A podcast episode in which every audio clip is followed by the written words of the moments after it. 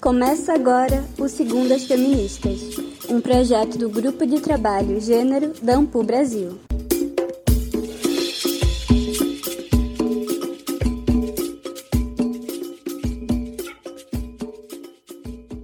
Olá a todas as pessoas que nos acompanham.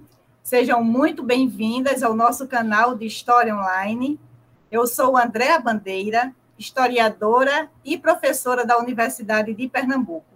E eu sou Cauana Sopelsa, doutora em História pela Universidade Federal da Grande Dourados. Juntas, apresentamos esse podcast que divulga pesquisas e amplia o alcance das narrativas sobre mulheres, gêneros e feminismos. Em 2021, o ano 2, começamos a segunda temporada com a participação estendida a estudantes da pós-graduação em História e militantes feministas. Todas as segundas-feiras traremos uma nova roda de conversa com quem faz história.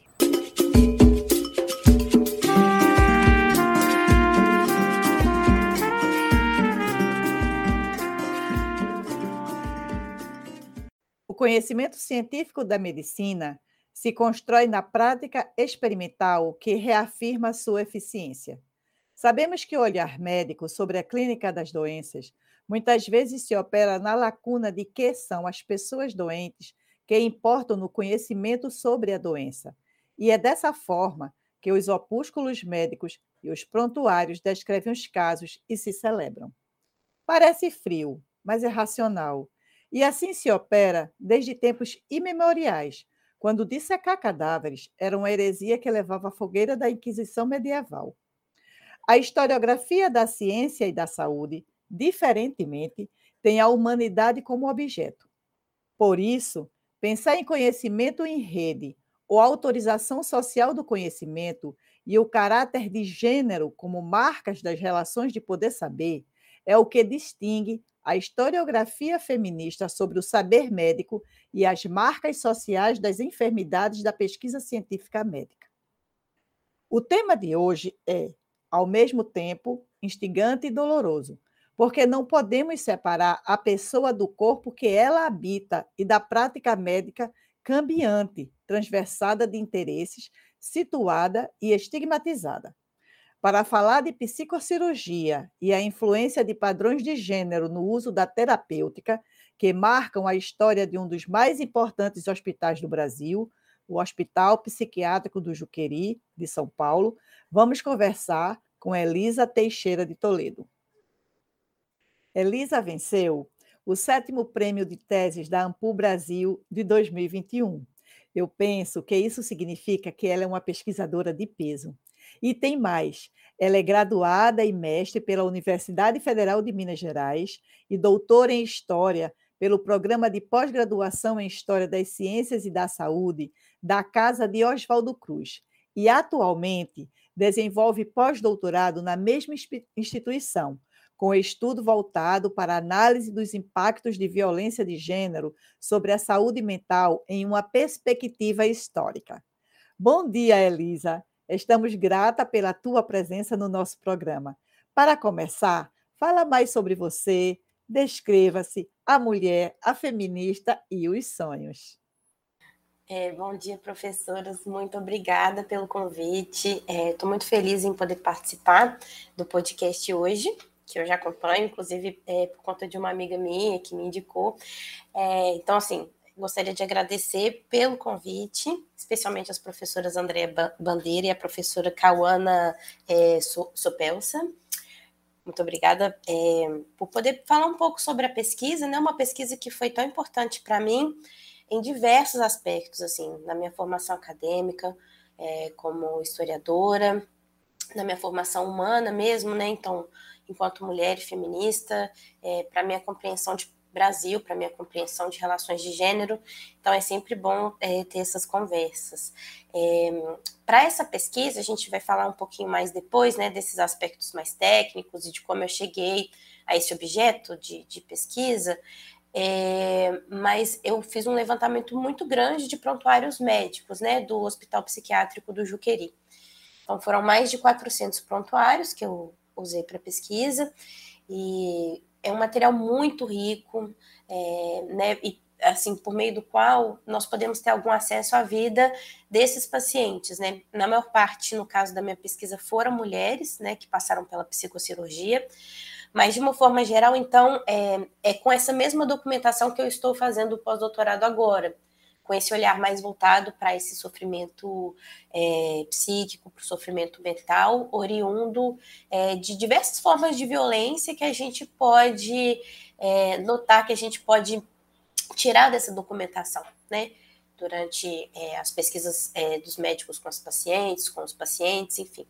Então, é, eu estou aí tentando extrair mais informações e mais história dessa documentação, mas dessa vez voltado um pouco mais para a trajetória é, das pacientes e dos pacientes, porque a tese ela foi mais voltada para o estudo da psicocirurgia, teve essa perspectiva de história social, mas eu não pude é, explorar mesmo como eu gostaria essa parte da documentação.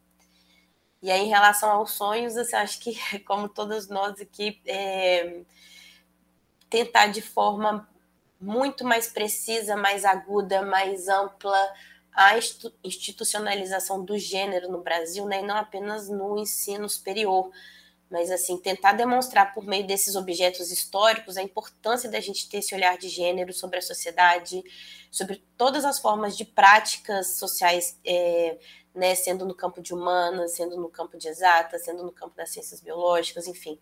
É, a minha contribuição é um pouco no sentido de, de tentar mostrar essas relações com a ciência, especialmente com a ciência médica, mas de demonstrar como é, como essa produção científica e como a medicina, os produtos né, da, da, da ciência médica são é, condicionados socialmente. Então, é, primeiramente, assim, e só fechando aqui a minha fala já no comecinho, eu acho que esses produtos, né, é, tanto discursivos quanto técnicos da, da das ciências médicas, é, eles são objetos privilegiados mesmo, para que a gente possa tentar compreender as interações entre ciência e sociedade.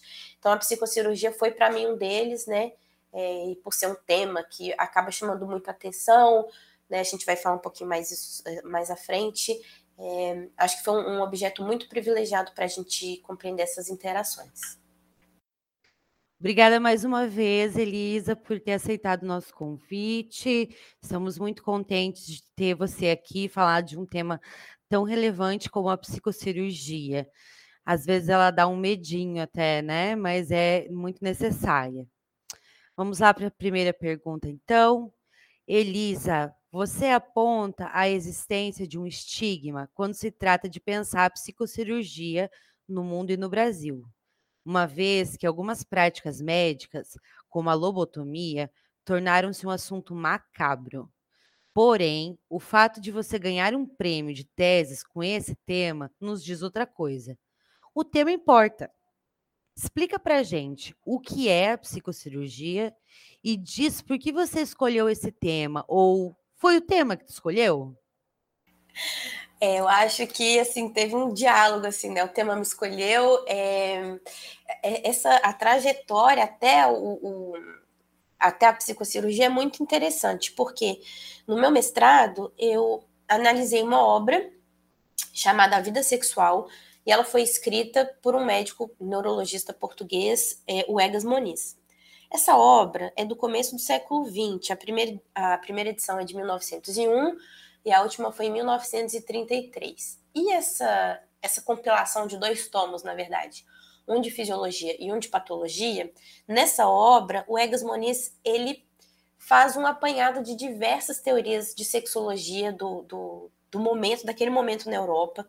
Então, ele traduz nomes importantes é, do campo da, da sexologia, da eugenia, dos estudos médicos daquele momento, ele traduz várias teorias relacionadas à sexualidade, o que seria a sexualidade normal e patológica, e publica esse livro em português. Ele é, inclusive, conhecido em Portugal como o precursor do Freud, porque foi a pessoa que leu Freud em alemão e traduziu e começou a absorver é, essa, é, as teorias freudianas na obra dele. Ele, inclusive, é, trabalhou com análise é, é, na, em Portugal era uma figura muito importante em Portugal. E eu fui descobrindo sobre o Egas Moniz, então assim, Eu fiz essa pesquisa, pesquisei esses discursos sobre sexualidade normal e patológica.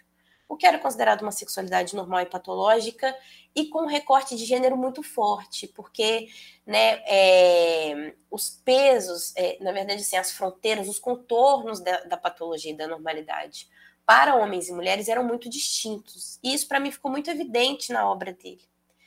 Então, esse foi meu foco de pesquisa no mestrado, mas aí pesquisando lá sobre o Egas Moniz, eu descobri que ele ganhou o primeiro Nobel de língua portuguesa em 49 pelo desenvolvimento do que a gente aqui está chamando de uma forma mais ampla psicocirurgia.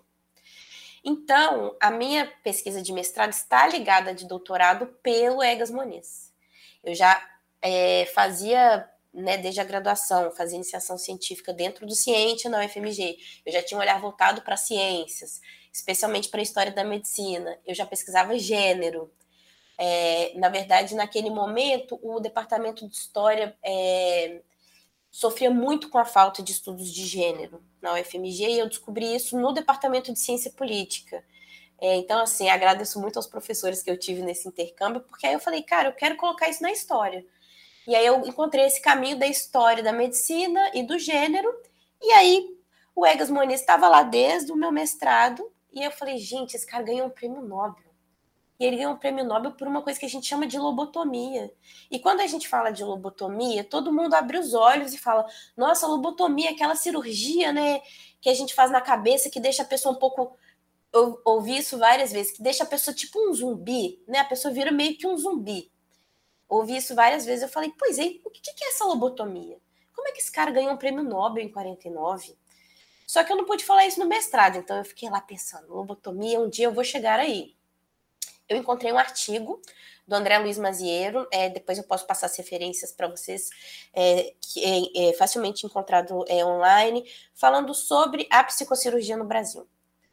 E todas as fontes do André Luiz Maziero indicavam, eram publicações dos médicos do contexto, é, especialmente do Juqueri, e é, essas obras sempre citavam mulheres. Essas obras médicas do contexto sobre o uso da psicocirurgia no Brasil sempre citavam mulheres. E aí eu fiquei, poxa vida, então só foi feito em mulheres? Por quê? E daí eu fazia muita pesquisa na Faculdade de Medicina da USP, por conta do mestrado, acabei é, conhecendo e me tornando uma grande amiga do Gustavo Tarelov, que é um historiador muito importante da USP no campo, ele também estudou Juqueri, e ele me falou, Elisa, você está querendo pesquisar isso? Tem uma obra que os médicos do Juqueri publicaram em 1951 só sobre psicocirurgia. E aí eu consegui essa obra, é, Tratamento Cirúrgico de Moléstias Mentais.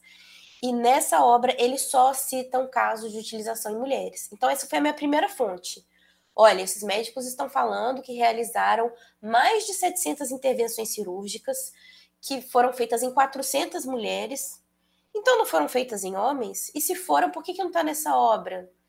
E foi aí que eu tive a ideia de fazer o projeto de doutorado e ir para o arquivo para pesquisar os prontuários médicos, para entender se foram só mulheres, se há essa discrepância numérica, por quê? E aí eu tive que entender, assim, para fechar, o que, que era psicocirurgia, o que, que era lobotomia, né? É, na verdade, um termo psicocirurgia, ele engloba várias técnicas cirúrgicas é, realizadas no cérebro, é, assim, citando as palavras médicas, anatomicamente normal. Então, é, é, quer dizer, é uma intervenção é, no cérebro considerado sadio do ponto de vista fisiológico, com intenção de curar determinados comportamentos, né, principalmente da ordem da agressividade, da violência.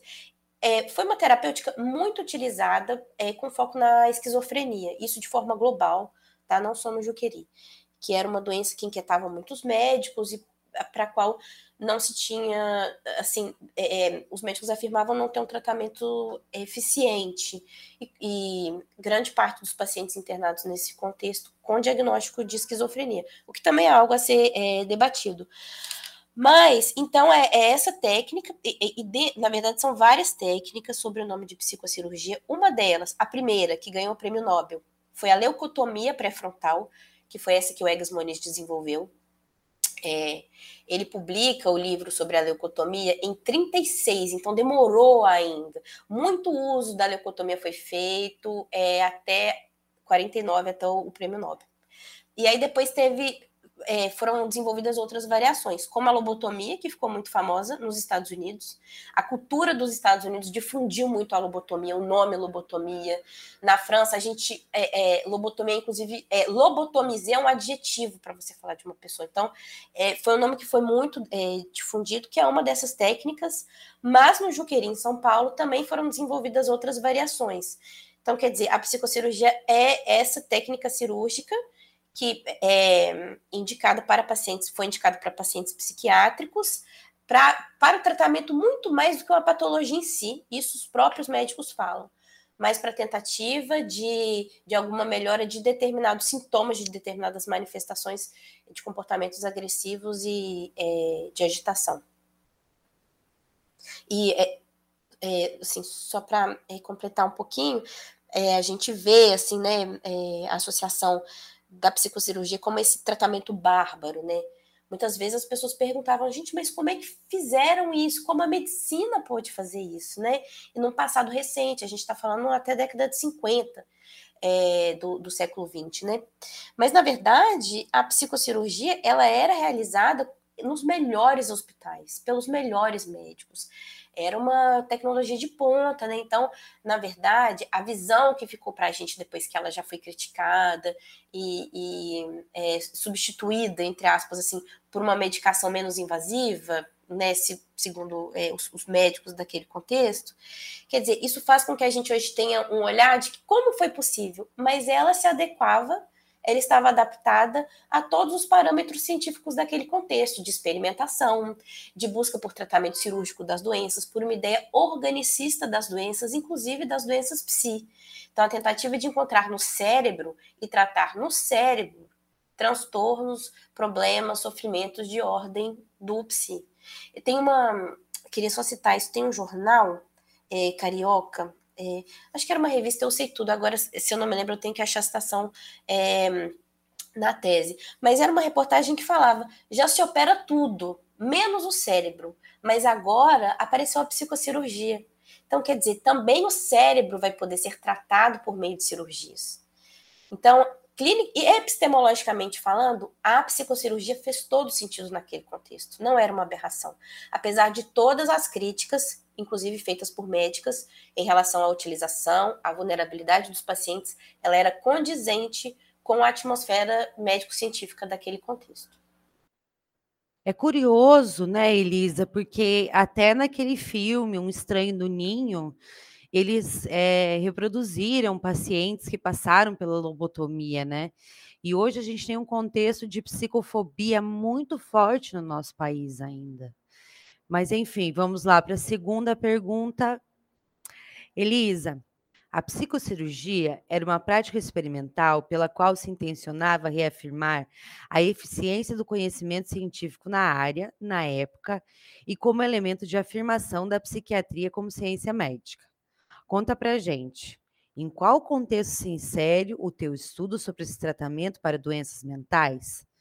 Por que o Hospital Psiquiátrico do Juqueri e seus médicos se tornaram profícuos para os estudos da terapêutica, para a formação de redes de sociabilidade e científica, bem como qual a importância para a Sociedade Brasileira de Medicina pelas conquistas da elaboração de duas variações da terapêutica?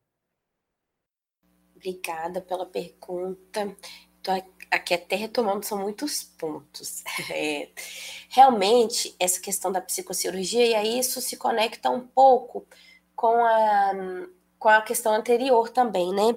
É, dessa questão da eficiência, né? A, a, a psiquiatria, naquele contexto, ela estava se afirmando como uma especialidade médica, né? E com essas limitações em relação ao diagnóstico, é, enfim, a, a, essa, essa base semiológica mesmo da, da, da, da psiquiatria. Então, é, o que acontece é que a, a psicocirurgia ela surgiu como uma esperança, não só de tratamento para esses pacientes, né? Mas como também uma forma de, é, de reafirmação da, de, de, de, de, legitimação, uma possibilidade, um caminho de legitimação da ciência psiquiátrica, no sentido de se explorar o cérebro, de conhecê-lo. Na verdade, essas cirurgias, elas também serviam, e isso os próprios médicos, como Egas Muniz dizia, serviam para o conhecimento do cérebro, para o mapeamento das atividades cerebrais. Então, quer dizer, quando se indicava cirurgia para pacientes crônicos, o que o Egas Muniz dizia era que, olha, é, são pacientes crônicos que a psicocirurgia não, não terá o risco de piorá-los né, em relação ao estado no qual eles se encontram, e essas cirurgias vão nos ajudar a, a, vão nos ajudar a entender o funcionamento cerebral. Então existia essa esperança, era aquela terapêutica do futuro. Ela era experimental, os resultados eram imprecisos, mas nos discursos médicos, assim, era um caminho, uma hora a gente vai chegar lá. Mas a, a, psicocirurgia, ela nunca deixou de ser uma terapêutica experimental. Eu estudo o contexto de 30 a 50, né? É, o meu recorte é, temporal é de 1936, que foi quando a primeira técnica, a primeira cirurgia foi realizada no Juqueri, a 1956, que é a data do último prontuário médico que eu encontrei com o uso da cirurgia. E aí eu vou associar esse, esses, essas duas datas ao porquê, a, de que forma isso pode ser possível ali no Juqueri, né? Primeiramente, é, Juqueri era um hospital de ponta, né? Assim, era a vanguarda da psiquiatria, citado em jornais internacionais como um espaço, e assim, é, um espaço renomado da psiquiatria no Brasil. Isso em é, relatórios é, médicos do governo brasileiro no contexto, enfim. Então, é, a gente tem que primeiro ver que era um, um hospital que tinha muita importância. É, né, assim, também para a gente não ficar pensando na psicocirurgia ou essas outras terapêuticas como algo marginal, não era. E quando a psicocirurgia é realizada no Juqueri em 36, já existia um movimento ali dentro do hospital muito propício às terapias biológicas. Né? Então, o, o, Gustavo Tarelov, que eu já citei, por exemplo, ele estudou insulinoterapia, eletrochoque terapia, cardiazoterapia até a década de 30 no Juqueri.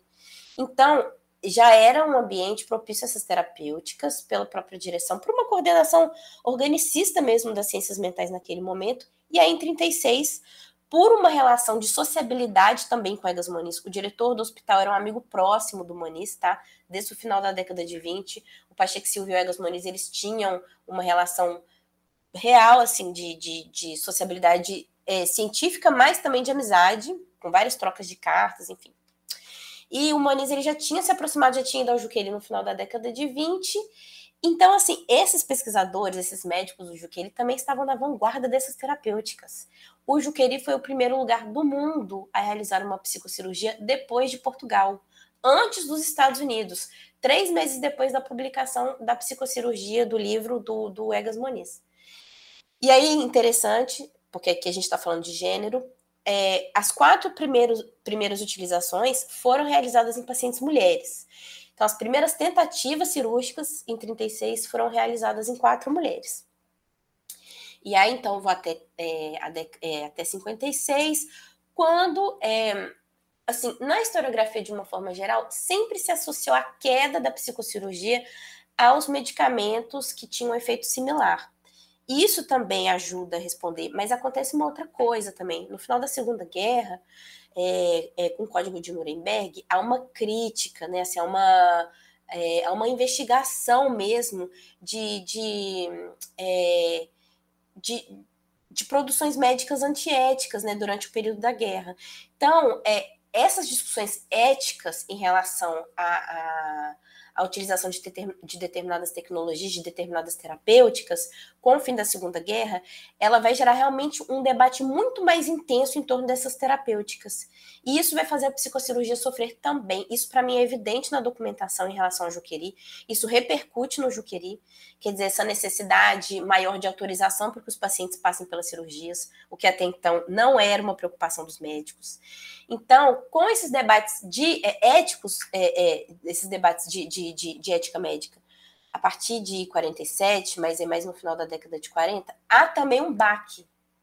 É, e aí, mesmo assim, Moniz recebe o prêmio Nobel em 49, porque é, O que o, o, o próprio prêmio argumentou é que naquele momento não existia uma terapêutica similar para o tratamento de determinados pacientes de determinadas patologias, mas aí mesmo com o prêmio Nobel, já na década de 50, essa intensificação desses debates éticos sobre é, essas terapias experimentais com os pacientes, voltados para essa vulnerabilidade dos pacientes, inclusive por conta desses debates resquícios né, do grande sofrimento que foi em relação à Segunda Guerra Mundial, isso já vai enfraquecendo um pouco a psicocirurgia, e aí no meio do, do da década de 50, esses é, psicotrópicos, eles são um baque, assim, já na utilização da psicocirurgia.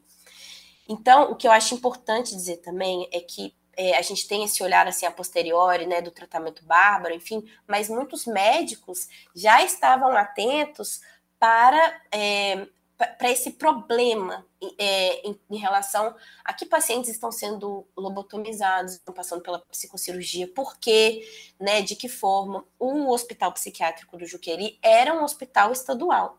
Né? Grande parte dos pacientes ali eram classificados, é, eram é, é eram referenciados pelos médicos como pessoas de, de baixa condição econômica, muitos analfabetos.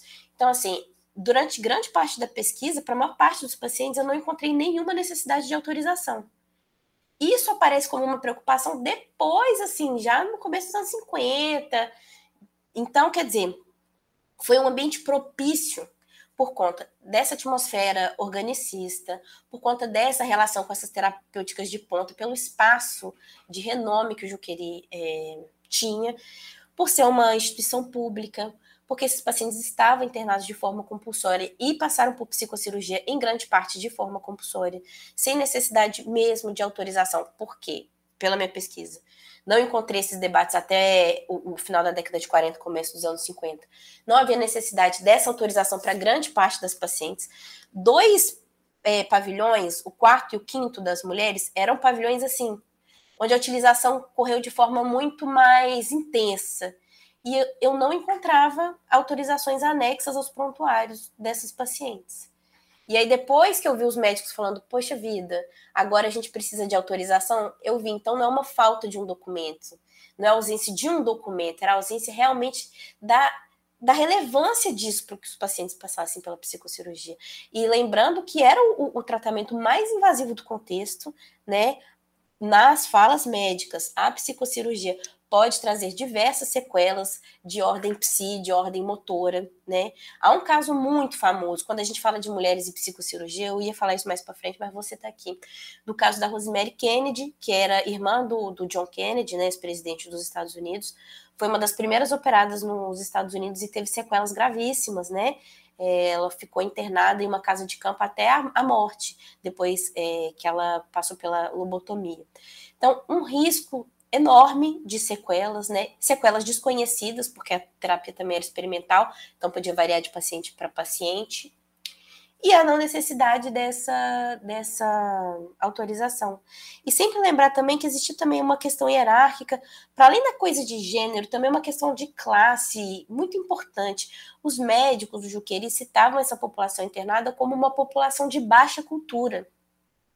Quando eles argumentaram em um congresso internacional em Paris que eles não tinham bons resultados, eles disseram que eles também trabalhavam com um péssimo material humano, o que dificultava o bom resultado da psicocirurgia.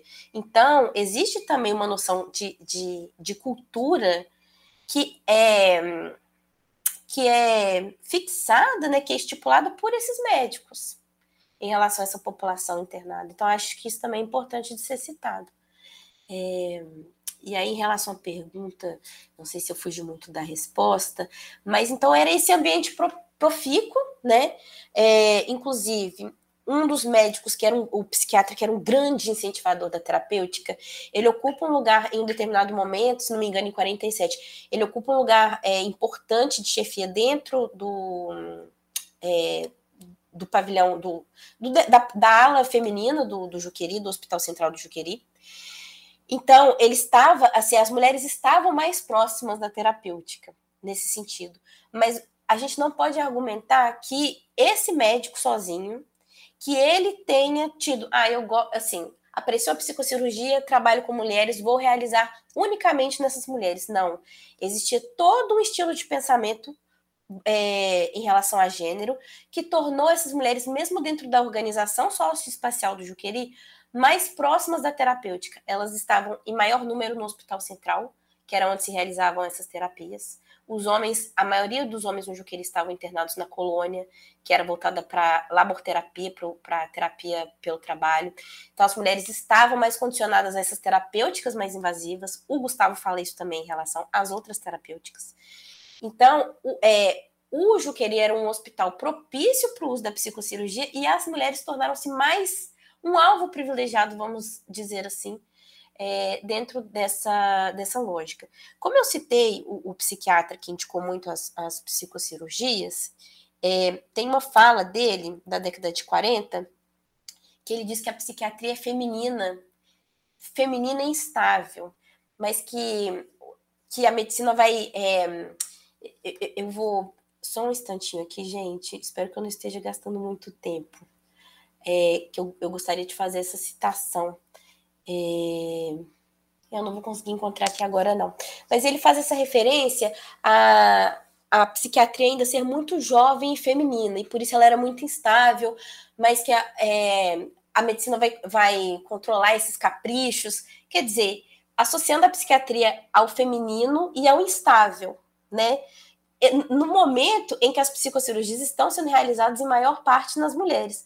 Mas era esse médico que estava falando sozinho? Não. O que eu argumento é que ele está sendo, de alguma forma, nesse documento, porta-voz de uma ideia sobre o feminino daquele contexto, de instabilidade, de maior dependência, de uma maior dependência terapêutica, inclusive. Então, quer dizer, ele representa esse estilo de pensamento. Por quê?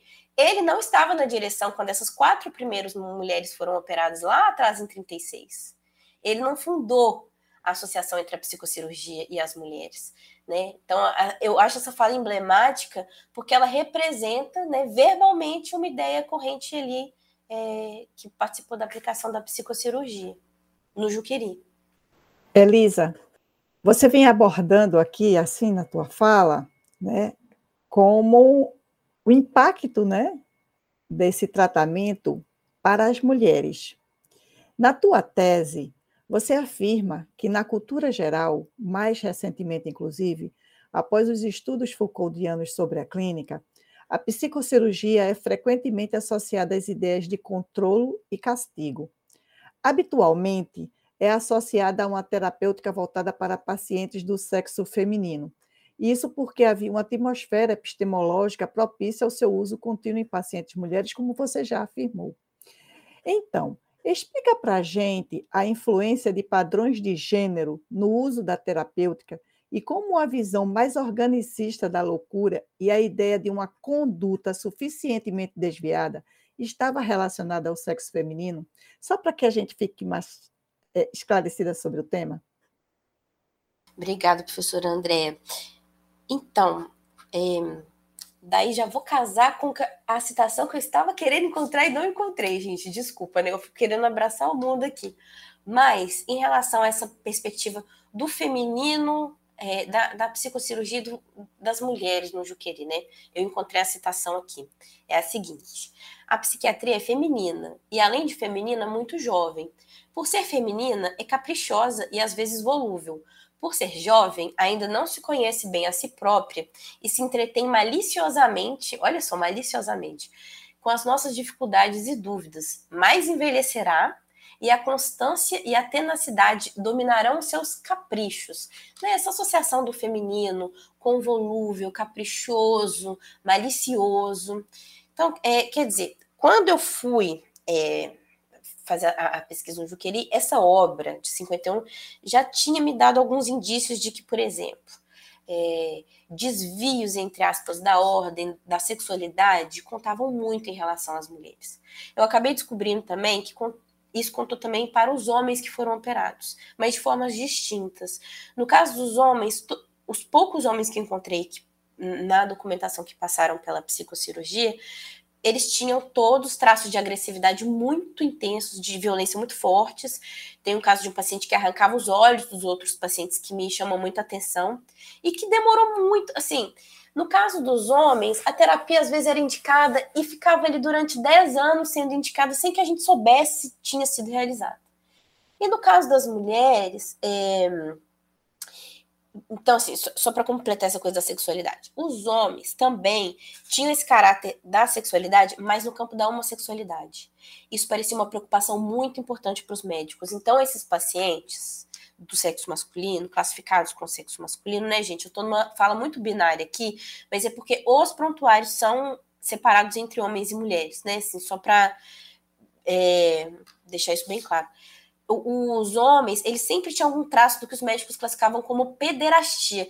Então, além da agressividade, o caráter da sexualidade também contou para os homens, de uma forma distinta nesse sintoma, entre muitas aspas, que os médicos consideravam do campo da homossexualidade. E nas mulheres, uma fronteira de tolerância a comportamentos sexuais que seriam exagerados, né? Então, é, na tese, eu, eu cito alguns exemplos de pacientes que se recusaram a ficar casadas, de que diziam que gostavam de ter mais namorados e dançar no carnaval, de que diziam que não sentiam prazer com, com o esposo alguns do campo da sexualidade, né? Assim, isso aparece na fala de uma paciente que entra, que é internada porque leva uma vida de vagabunda, é, enfim.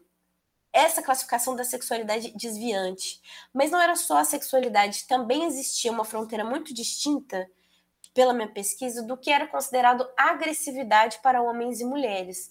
Enquanto esse paciente que ficou internado durante muito tempo, é, né, assim, com essas ameaças de arrancar os olhos de outros pacientes, não foi diretamente submetido à psicocirurgia, outros comportamentos como brigas, é, a, a, não aceitação da, da, da, da medicação, é, enfim, pequenos conflitos com algumas outras pacientes ou com a própria parte da enfermagem, isso já era muito problemático para uma mulher em relação à tolerância que se tinha com que poderia ser esse comportamento agressivo para uma mulher, né? Então, assim, o que, que é agressividade para um homem e para uma mulher? A psicocirurgia, para esse contexto, ela joga luz um pouco sobre isso. Então, existe essa, essa, essa fronteira, esse limite, essa tolerância menor, porque seria considerado é, agressividade para uma uma mulher é, ali dentro do contexto. E aí tem um, um, eu vou até citar um, acho que fica muito evidente aqui sobre a dinâmica também da psicocirurgia, essa questão do desvio. É claro que a, a parte é, a parte da, da sexualidade contou muito, inclusive para pacientes muito jovens, né? A psicocirurgia acho que a idade mais jovem que eu encontrei no Juqueire foi de uma paciente de 9 anos que passou pela cirurgia, mas muitas pacientes adolescentes passaram por elas, né? Então, é, essa preocupação com essa sexualidade dentro de um padrão normal, né, voltado para um parceiro de uma relação monogâmica condicionado pelo casamento, era uma preocupação para as meninas desde de uma idade muito jovem, né? Então, sim, é, é, importante citar isso de que pacientes menores de idade passavam pela psicocirurgia. Isso também foi um problema de ética depois, já lá, final de, da década de 40 início de 50, também por conta desses debates éticos. Porque aí a gente já vê é, é, um juiz de menores preocupado com uma paciente que teria passado por psicocirurgia. Então, esses olhares se voltam também para a terapêutica, né? Isso é importante de ser dito. É, mas de, deixa eu achar essa, essa citação, porque é muito interessante isso aqui. Eu abri a tese com ela. Quer dizer, existia inclusive uma folha de conduta para as pacientes que, que, que eram lobotomizadas, né? E aí, é, nessas folhas de conduta, é, eles marca, os médicos marcavam vários elementos e marcavam se essa conduta tinha sido melhorada após a psicocirurgia. E aí, eu queria citar para vocês alguns desses pontos da, da, da folha de psicocirurgia. Aqui achei. Olha, por exemplo, se haveria melhora ou não, no sentido. A, a, os parâmetros são esses. Vulgar, é, se a paciente, se a vulgaridade tinha, tinha melhorado, a impulsividade, é, a perversidade, a agitação, a agressividade, confusão, delírio. Então, quer dizer, essa paciente aqui, que que, que eu marquei, com a psicocirurgia, eles estavam tentando demonstrar, por exemplo, ela era uma paciente que era considerada impulsiva, vulgar, É, enfim, e, e, de que forma essas, é, essas características, sintomas, entre aspas, da paciente teriam sido modificados pela, pela psicocirurgia. E aí, só em relação a essa questão do desvio, teve uma a, a paciente que eu abri a tese assim falando dela, é, nas palavras dos médicos aparece de uma forma muito interessante, porque eles não indicavam a psicocirurgia para essa paciente, porque apesar dela ser considerada uma paciente pueril e irresponsável e já em estado crônico, diferente de outras pacientes também consideradas crônicas e que passaram pela psicocirurgia, os médicos falam sobre ela, abre aspas. Ela não era desviada a ponto de se sugerir leucotomia. Então, apesar dela ter esse comportamento, assim, ela era uma paciente calma, ela era uma paciente que não era desviada do ponto de vista da sexualidade, ela era infantilizada. E muitas vezes, as pacientes que eram leucotomizadas, que passaram pela psicocirurgia, antes, é, no final assim do, do, do tratamento, quando elas já eram consideradas crônicas, existia, isso apareceu em, muitas, em muitos prontuários, é, duas opções, ou envio para as colônias do Juqueri, que era um espaço para as pacientes já crônicas, sem esperança terapêutica, ou o uso da psicocirurgia. Então aparece assim no prontuário, faça psicocirurgia ou envio para as colônias. E muitas vezes aconteceram as duas coisas. Eles tentam a técnica, eles experimentam, Algumas vezes a paciente se apresenta mais calma e obediente, nas palavras dos médicos. Isso eram, eram termos de avaliação do pós-cirúrgico, né? E aí, depois de mais calma e é, obediente, elas eram enviadas para a colônia. E esse era o perfil das pacientes da colônia: calma e obediente.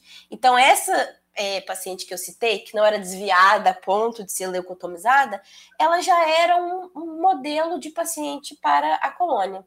Então, a psicocirurgia, no caso dela, não era indicada. Ah, e, é, desculpa, gente, só mais uma coisinha. É, também pensando nessa questão de gênero, teve um caso que me marcou muito em relação aos pacientes, né?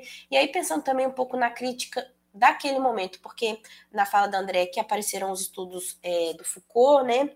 Na cultura geral, né, assim a gente fala, sim, a, a psicocirurgia ela é associada a essas ideias de controle, castigo, essa coisa de né, e aí eu tentei explicar isso de uma forma que não se tornasse tão maniqueísta. Por quê? Porque fazia parte daquele, daquela atmosfera científica naquele contexto, né? Acho que, é, por um lado, também, a gente não pode deixar de pensar na intencionalidade de tratar, curar e cuidar dos pacientes que a medicina sempre teve.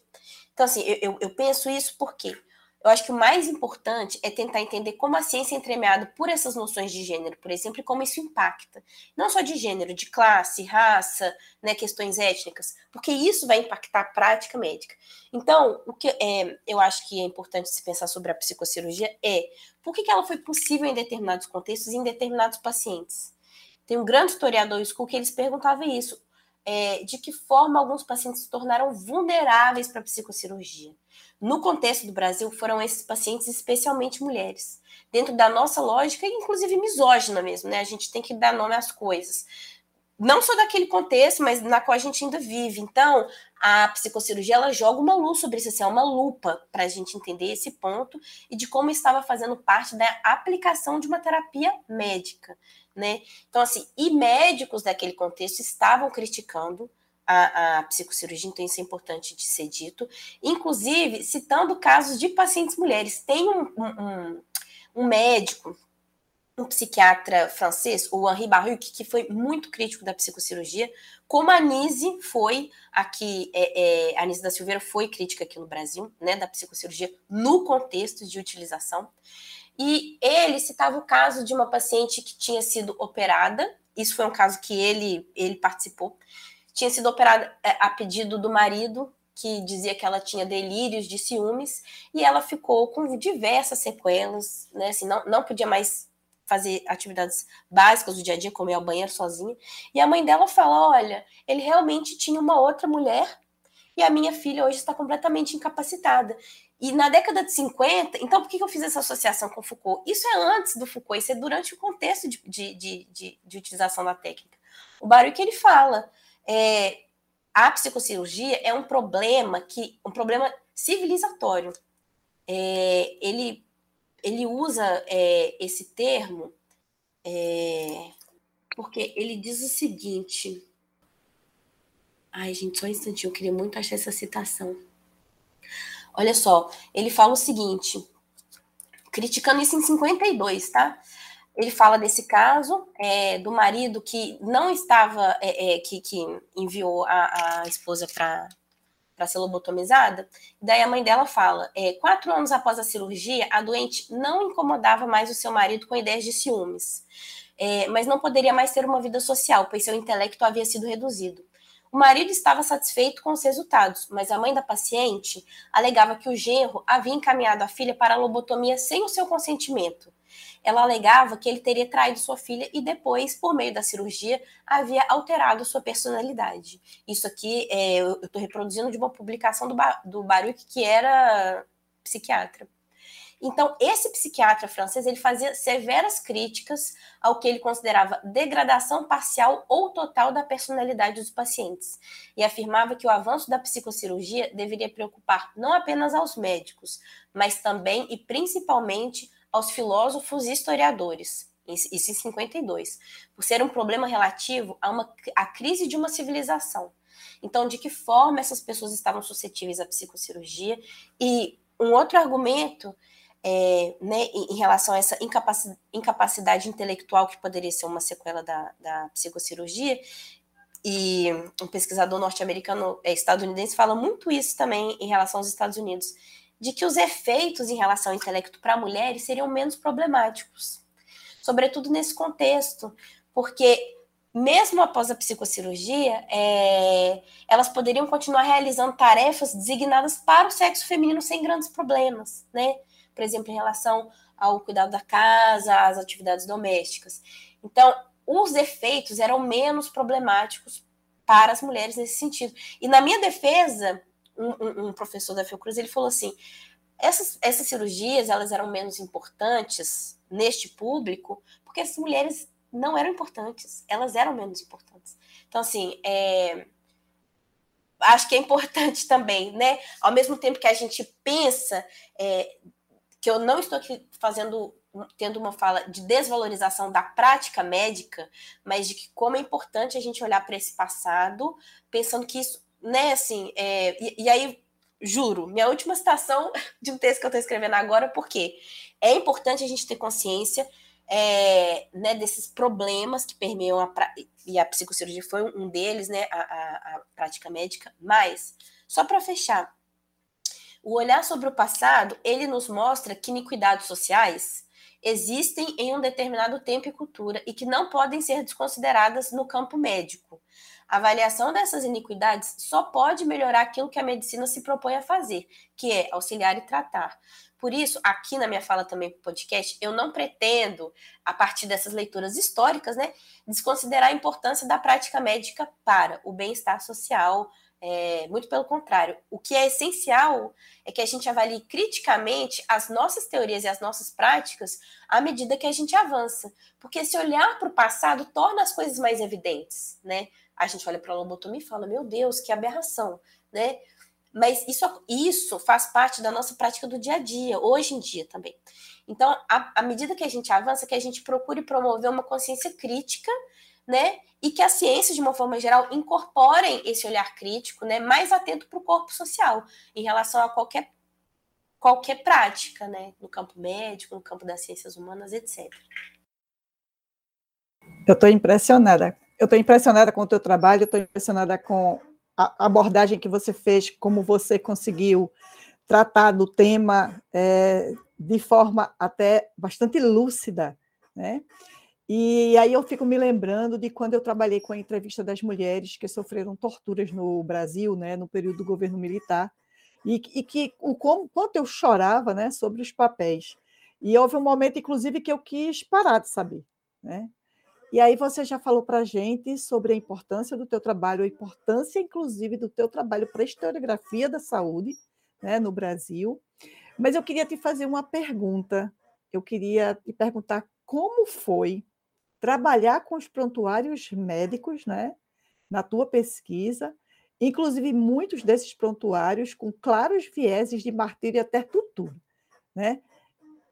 Me conta, como foi? Como é que está sendo, inclusive, dar continuidade a essa pesquisa? Obrigada, professora Andréia, pela pergunta, inclusive porque essa inquietação em relação ao conteúdo dos prontuários, ela acabou me motivando a fazer um projeto de pós-doutorado mais voltado para a situação de vida dessas pacientes, né? É, pelo que as fez chegar até o Juqueri, pela trajetória de vida e de internação que eu não pude contemplar na minha tese. É, eu eu, eu, digo sempre isso, assim, quando eu vou falar que é, eu pensei realmente em largar a pesquisa em alguns momentos, e no finalzinho, assim, né, eu li todos, por mais que a, parte estatística tenha sido feita com uma amostragem de mais de 40%, eu li todos os prontuários. Então, a parte é, é, qualitativa, ela foi baseada na leitura de toda essa documentação e uma documentação com relatos muito pesados, né? É, inclusive, a gente tem que pensar também num avanço nesse sentido, na questão da. Eu citei aqui algumas vezes da ética médica, né? Do que se fazia, do que se podia fazer. É, e eu me lembro de um prontuário, por exemplo, de uma paciente. É, o, o Juqueri recebia vários imigrantes, né? Principalmente muitos japoneses do leste europeu e uma paciente que não, não estava respondendo às perguntas dos, dos, médicos, uma paciente japonesa, e que eles ameaçaram cortar a língua dela com bisturi. Isso aparece escrito no, no, no, no, prontuário, né? Então, quer dizer, é algo que seria completamente chocante nos termos de, de, de prática médica hoje em dia. Né? Então, é, a resistência de uma paciente e a resposta que, que foi recebida. Né? Então, assim, esse prontuário me marcou muito. Mas acho também que não é só a, a relação do médico-paciente, a gente precisa entender que existe uma hierarquia muito forte aí, eu já citei isso. Mas é, a documentação, ela mostra também relações de desigualdades sociais mais amplas em relação dentro da própria família, né? A gente tem que se lembrar, né, que, é, é, é por exemplo, a família fazia indicação, é, né, encaminhava esses pacientes para para internação, muitas vezes os maridos, e é, essas dinâmicas também ali da, da, do momento da internação, elas mostram muito sobre outros aspectos de violência pelos quais essas mulheres passaram. Eu me lembro de uma paciente que estava grávida ela fala que o irmão dela bateu nela e quebrou vários dentes dela. Quer dizer, uma paciente grávida que conta é, essa história antes de ser internada. Então, são relatos de violência e de abusos muito constantes até que se chega à psicocirurgia. Então, quer dizer, é, eu fui para essa pesquisa muito condicionada por esse olhar do procurar o desvio. O que, que era denominado patologia mental, né? O que era classificado? Ah, o desvio da ordem sexual. Dentro dessa perspectiva mesmo, pensando muito no Foucault, eu fui com esse olhar muito acirrado. E isso existe, mas existe também um processo de sofrimento mental dessas pacientes, desses pacientes, em função de condições de vida muito precárias, de violências muito aguçadas, de, de, de classe, de gênero, de preconceito racial, sim, isso aparece também na documentação, e que de alguma forma condiciona. Se a gente não pode dizer que elas estavam doentes, elas estavam sofrendo de alguma forma. Então, quer dizer, para antes da psicocirurgia e do tratamento que se dava a esse sofrimento, existe, né, dentro dessa documentação, uma carga muito pesada, de fato. Então, no final, que eu ficava literalmente assim, 12 horas por dia, assim, eu chegava à exaustão, uma tristeza muito profunda. A minha válvula de escape era, às vezes, compartilhar aquilo com alguns amigos, gente, olha o que eu encontrei, não é possível que isso aconteceu, olha a trajetória dessa pessoa. Porque é realmente um sofrimento muito grande, inclusive, por a gente identificar essas relações com várias situações que a gente encontra ainda hoje, né? O que também gera uma indignação muito grande. A gente não pode falar que não houve um corte, né? Os movimentos feministas, as demandas das mulheres, elas deram muito retorno para a gente. A gente ainda vive culturalmente essa base misógina mesmo, vou repetir aqui, é, que propicie com que culturalmente, mesmo que a gente tenha dispositivos de defesa de mulheres conquistados por mulheres hoje em dia, que essa base, esse caldo dessa cultura machista ainda nos faça sofrer de formas muito similares ao, encontrei, ao que eu encontrei na forma da, é, nos prontuários das décadas de 30 e 50. Então, isso é muito tocante também. A gente vê a, ainda a reprodução de, alguns, de algumas formas dessa violência. É, e em algum sentido, e aí vou até citar, eu tenho muitos casos assim de pesquisa e uma vez uma pesquisadora falou assim: ai, mas aí você está pesquisando essas mulheres, aí nessa, nessa época, elas não tinham que ficar preocupadas com o ex-marido querendo é, querendo te meter no processo, querendo teu dinheiro. Eu falei, não, mas o seu marido poderia literalmente te mandar para uma lobotomia, e aí isso eu falo com conhecimento de pesquisa. É, tem um prontuário do Juqueri, de uma paciente, inclusive de origem japonesa, em que os próprios médicos desaconselham o uso da psicocirurgia. O marido insiste, o marido manda autorização para a psicocirurgia sem que ela tivesse sido solicitada, e os próprios médicos anotam na, na folha de autorização. Por insistência do marido, vamos realizar o primeiro tempo. Né? O, o teve essa variação da leucotomia em três tempos, que era uma cirurgia realizada em três partes do cérebro diferentes. E ela foi submetida, se eu não me engano, a dois tempos dessa cirurgia. Uma paciente que nunca saiu do hospital e nunca voltou para casa. Então, quer dizer, é, né, assim, a gente já teve muitos avanços em relação a esse tipo de situações, a relação a esse tipo de condicionamento é, dentro dessas relações entre os sexos, né? Mas, poxa vida, são, são trajetórias de vida realmente carregadas de, de muito sofrimento, o que ajuda a gente a perceber também o que a gente já fez para melhorar essa situação da, das mulheres e o que ainda é necessário ser feito, no sentido dessa consciência mais de base mesmo de como o gênero está perpassando questões múltiplas da sociedade, né? E de como a psicocirurgia faz a gente perceber isso, né? Poxa, como que pessoas estão mais vulneráveis em relação à, à condição de gênero, por exemplo, né? A, a, ou a orientação de gênero, a questão étnico-racial, é, por exemplo, em relação é, a estatística geral, eu sempre fiquei muito confortável quando eu respondia que mais mulheres brancas tinham passado pela psicocirurgia, porque isso reflete a classificação geral do hospital. O que também é um outro debate, né? A gente que estuda é, instituições psiquiátricas, é, existiria um, é, uma forma de privilegiar a entrada de pacientes brancos dentro dessas instituições que eram públicas. A Maria Clementina Cunha, que tem o primeiro trabalho sobre o Juqueri, é, Juqueri o espelho, o espelho do Mundo, ela fala sobre isso, sobre esse privilégio branco de entrada nos hospitais. Tem um, um debate muito grande em torno disso. Mas, quando eu fui olhar para as estatísticas, para a minha quantificação, mais pacientes classificados como pardas e negras é, foram é, submetidas à psicocirurgia com um, diagnóstico que é chamado de é, psico, é, personalidade psicopática. Esse diagnóstico tinha um caráter sexual muito forte, quer dizer, é, no sentido de é um comportamento desviante, um comportamento antissocial que não pode ser criminalizado, muitas vezes associado ao comportamento sexual. É, esse diagnóstico era crescido, às vezes, do termo amoral, personalidade psicopática amoral. É, então, a maior parte das pacientes, para as pacientes negras, foi 50% da, da psicocirurgia foi para esse diagnóstico. Então, quer dizer, como a medicina também refletia questões de preconceitos racialistas nesse contexto, e como que isso aparece na, na, na forma da, da, quantificação também. Então, tem essas, é, assim, algumas dessas delicadezas que eu só fui ter mais tarde no, no processo de pesquisa, porque eu estava realmente muito confortável com essa estatística geral, mas há um recorte aí também, que talvez não seja só em relação à psicocirurgia, mas a internação dessas pacientes sobre esse ponto de vista que sexualiza muito o corpo das mulheres negras, por exemplo, e que isso se refletiu em diagnósticos.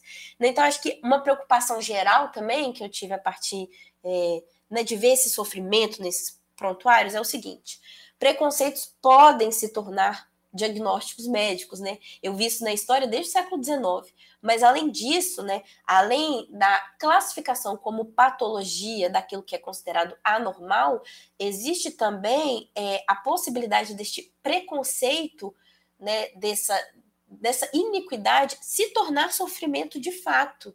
Né? Isso afeta a saúde mental das pessoas, a, a, a, é, a saúde mental dessas pessoas.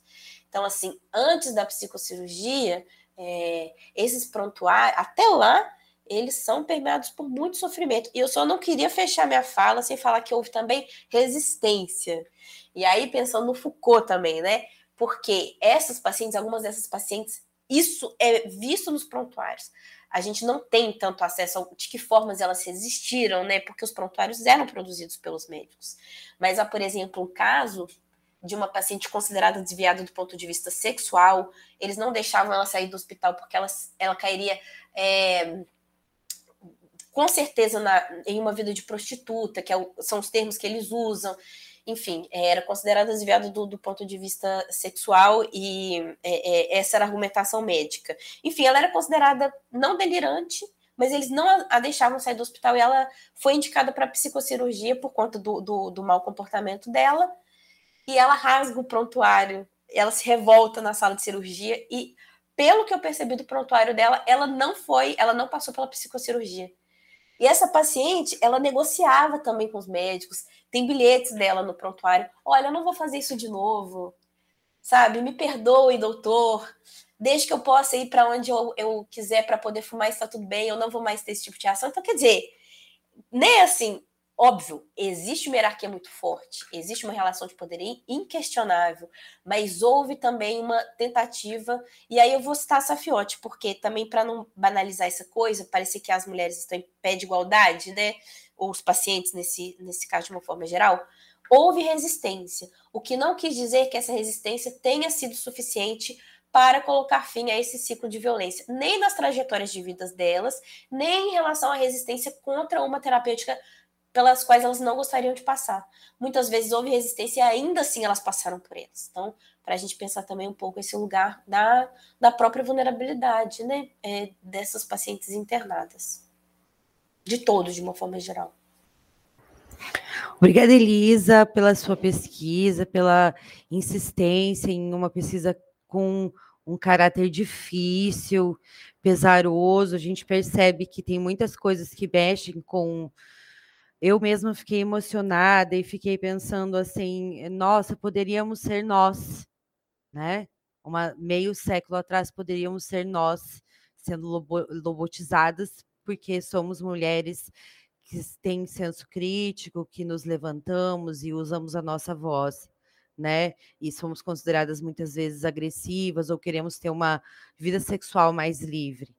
Mas o que a tua fala deixa para nós Sim, é uma preocupação com a ética médica, mas também a questão de ter um senso crítico em relação a verdades absolutas.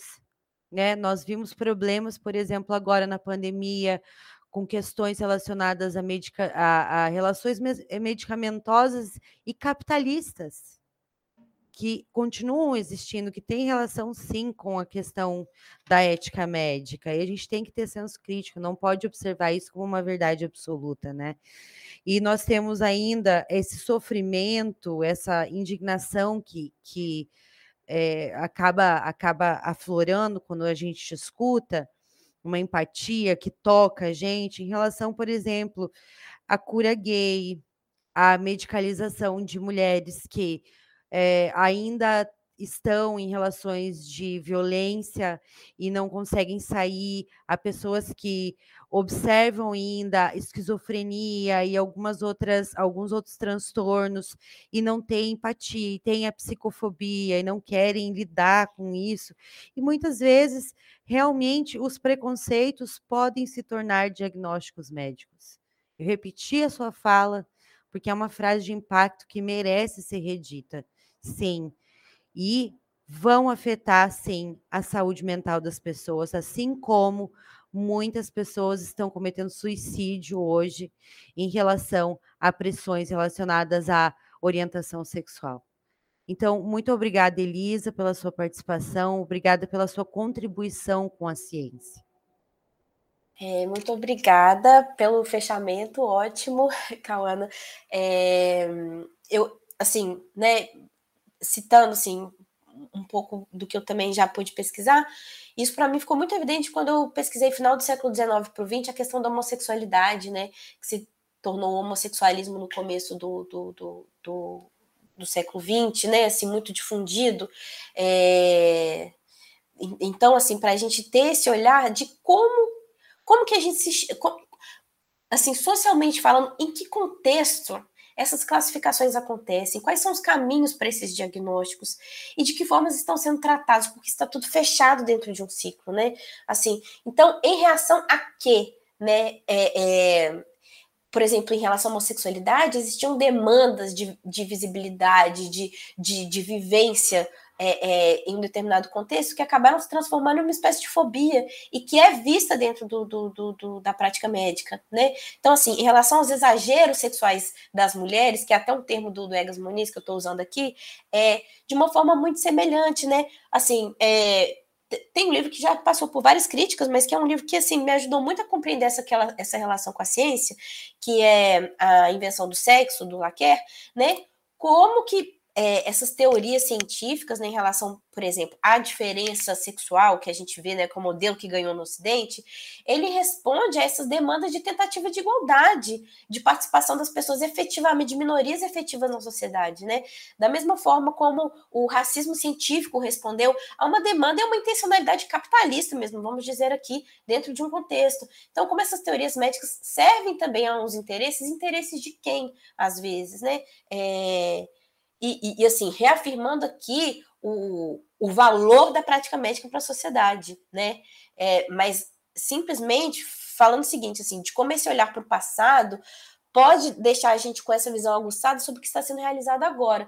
Tem um pesquisador que eu gosto muito, que é o Ludwig Fleck, ele fala: para a gente que é historiador, pegar a antiguidade e falar, meu Deus, realmente isso aqui era condicionado pela cultura, ou pegar alguns anos atrás e falar, realmente isso aqui era condicionado pelo, pelo mercado é, pelo, pelo capitalismo que se inicia, isso aqui é, é, fica muito evidente. Mas e hoje? Né? De que forma a gente está olhando para esses tratamentos, enfim, para para essa relação entre medicina e cuidado mental, né, gente? Porque, por exemplo, é, de que forma se sofre, a, a, a professora é, Cauana citou a questão da violência doméstica, que foi um grande debate durante a pandemia, né, uma preocupação constante em relação à vida das mulheres, uma intensificação muito grande, uma intensificação que ainda foi pouco quantificada, porque a gente não tem ideia de quantas pessoas não puderam entrar para as estatísticas, né? Então, vejamos, no contexto de pandemia, esses números aumentaram, e quanto mais não devem ter aumentado e não terem sido quantificados. Mas de como que esse sofrimento todo né, tá levando mulheres, assim, mulheres, seres humanos, pessoas, é, é, é, por diversas formas de vulnerabilidade, a, a formas intensas de sofrimento mental e de que forma está sendo tratado né? É com psicocirurgia, é com medicamento? O que, que precisa ser literalmente tratado socialmente para que a gente saia desse ciclo de violência e esse ciclo é, medicamentoso de problemas que deveriam ser tratados em sua base, não ao ponto de serem transformados, se tornarem adoecimento mesmo, né? Para saber mais, indicamos a tese A circulação e aplicação da psicocirurgia no Hospital Psiquiátrico do Juqueri, São Paulo, uma Questão de Gênero, 1936-1956, que se encontra online. Boa leitura. Obrigada, Elisa, pela conversa e por tanto conhecimento compartilhado. Grata a todos e a você que nos acompanhou neste episódio. Esperamos você na semana que vem com mais conhecimento produzido pelo podcast mais feminista da história, o Segundas Feministas. Até lá! Gostou do programa? Na segunda temporada tem muito mais. Não esqueça de seguir nas redes sociais e curtir esse episódio. Até a próxima! Eu quero andar pelo mundo afora, vestida de brilho.